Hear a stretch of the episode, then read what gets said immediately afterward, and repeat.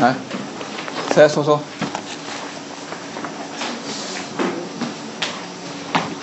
叶灵芝，来你说一下。就是说这句话的意思是想暗示，就是说，因为那个翠翠她年纪也差不多十四岁，快到十五岁，她就是暗示你也该嫁人。这个啊，你该嫁人了是吧？你应该有个准备。还有没有？我们说呃，说爷爷还是，其实表现出一个什么东西？就是希望他有一个微宠。对，就是其实他现在有也有没压力？有有压力是吧？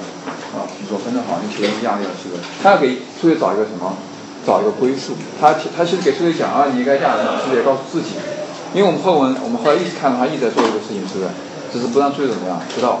这句话也很含蓄，并没说我要做什么，他只说啊你啊你应该嫁人了，到这个年龄，但是告诉自己应该给翠翠找一个什么归宿。这是第一个，我觉得内心世界就出来了，就对翠翠的一种关爱。还有呢，其实还有一段对话非常精彩的，也我刚看一下就这个地方，二十页中间部分，中间部分。呃，这个对话是二十二页二十。啊，这里啊，嗯，我人老了，记性也坏透了，翠翠。现在你人长大了，一个人一定敢上城去看船，不怕鱼吃掉你。好，人大了就应当守守船了，人老了才应当守船，人老了应当怎么样？歇息。你看这个爷孙之间对话哦，非常自然，和睦，贵是不是？你之间的感情应该很充沛的，充沛。呃，所以有时候其实我们想到我们，呃，我跟我女儿对话，你们跟你父母的对话，啊，有没有这种感觉和氛围，贵是不是？所以最后一个把这种感觉提升一下，最后有一段二十三页这边，当时大家看那个是在笑，是白日渐长，不知什么时节，守在船头的祖父睡着了。躺在岸上的翠翠同黄狗也睡着了，所以我想里面一直在烘托这样一种氛围，一种编程的那种感觉。这是第一个层面，我们感觉到爷爷在替翠翠操心了。啊，下面要让这个爷爷的形象突出，我们再继续看后面的内容。我们都很印象很深刻，就是在爷爷临死前，他做一个动作，干嘛呢？打草鞋。他家里面还有说说，也又给他打草鞋。诸位怎么理解打草鞋这个情景？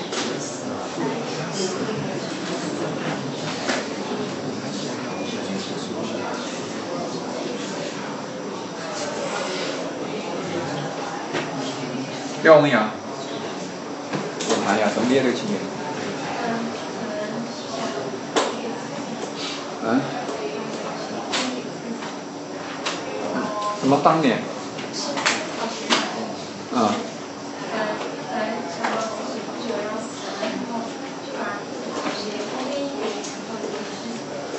啊，给自己穿是吧？那我问你，为什么不送手套？不不送你帽子？不买件衣服？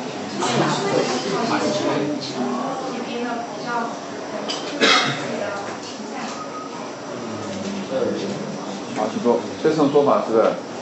你那我刚刚讲那些东西，他帽子没法自己编，是不是？对，你这讲也是道理。说我跟你说的一些，他觉得是自己做的，带有情感意味。那你这么讲，好像是带有留念的价值的。就你看这个才想起我，我这样打草鞋的目的是你不要忘掉我，然后你穿草鞋就想到我，有没有这个意思？你说意思？有点意思是吧？有没有其他其他补充的想法？三月，你觉得？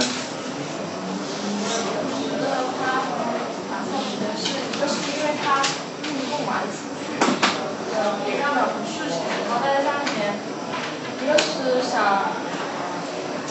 呃，找点事情的嘛。然后还有一个就是，他想给翠翠留下点什么东西，但他其他东西他又没有办法得到，所以他只能就是打草鞋。还有一个就是，呃，他觉得他可能不久之后就要死了嘛，他还是想留下一点宝藏之类的那种感觉。但是他其他的哦，草鞋是个宝藏。但其他也得到啊。没买到这理解，就说做一点力所能及的事情，有点草鞋。对，你都太实了，虚一点。虚，要草钱是行的意思。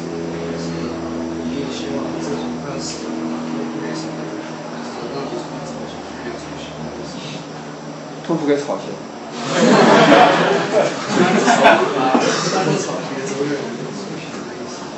对你这个意思很好，草鞋与什么有关？嗯，与行吗？草鞋与行有关，还与什么有关？路会是不是？啊，请说，如果是与路有关，意味着什么？能把谁能把它讲清楚？就说我为什么送草鞋不送手套？当然，假如我也可以做的话，我打个手套给孩子。那我送的是草鞋。第一是有人说无聊，无聊要死了，第三能够做一点事情给他，第四留念，都没有错，但是核心是什么？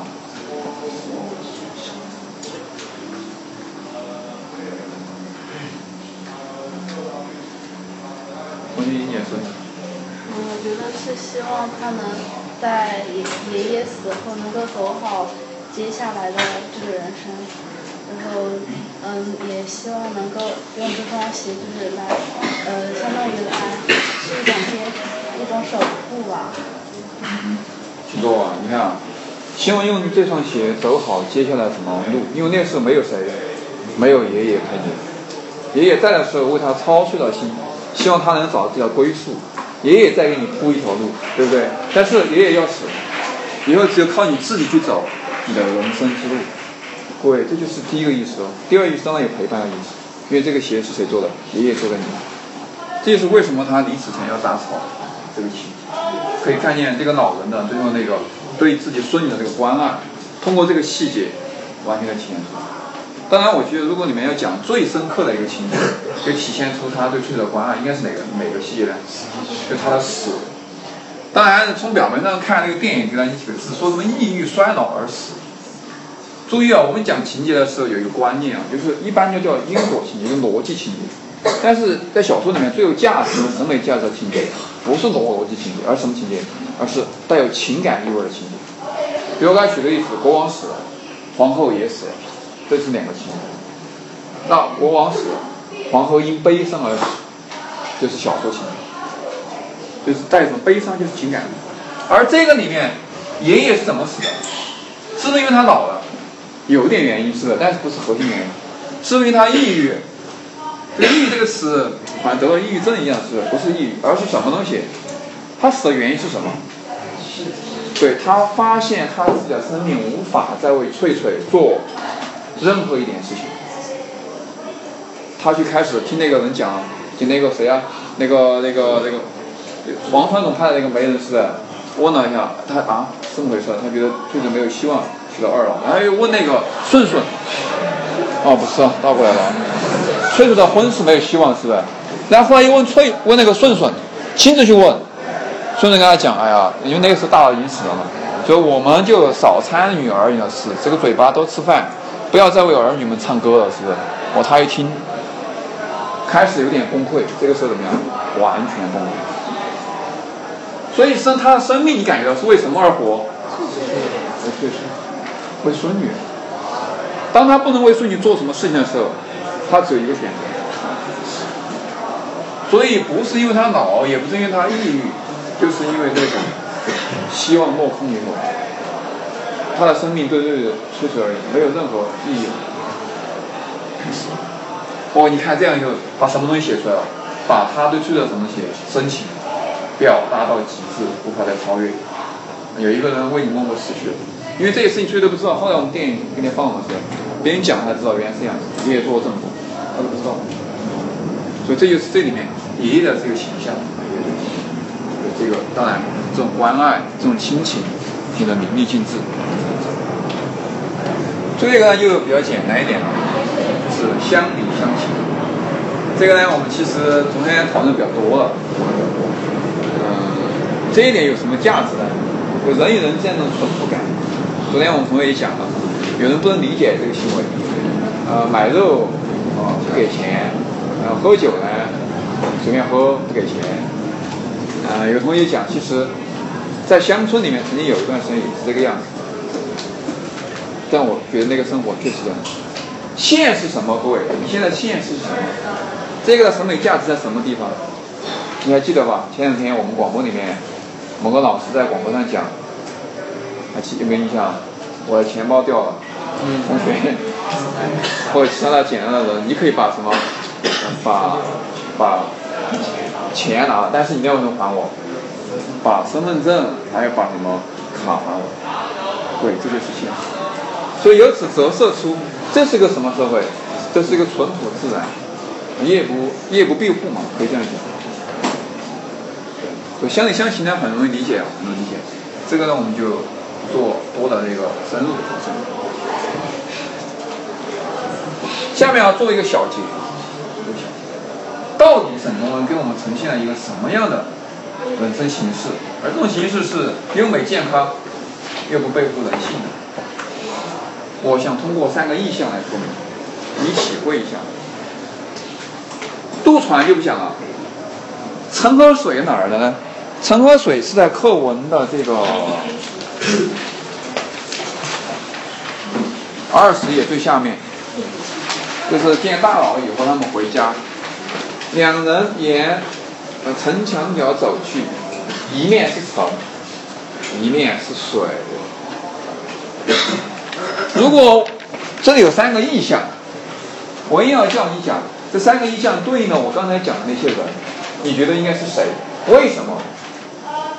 这背后又反映出了什么样的人生形式？人应该怎么活着？这是总结。来，各位讨论三分钟，我请人先回答。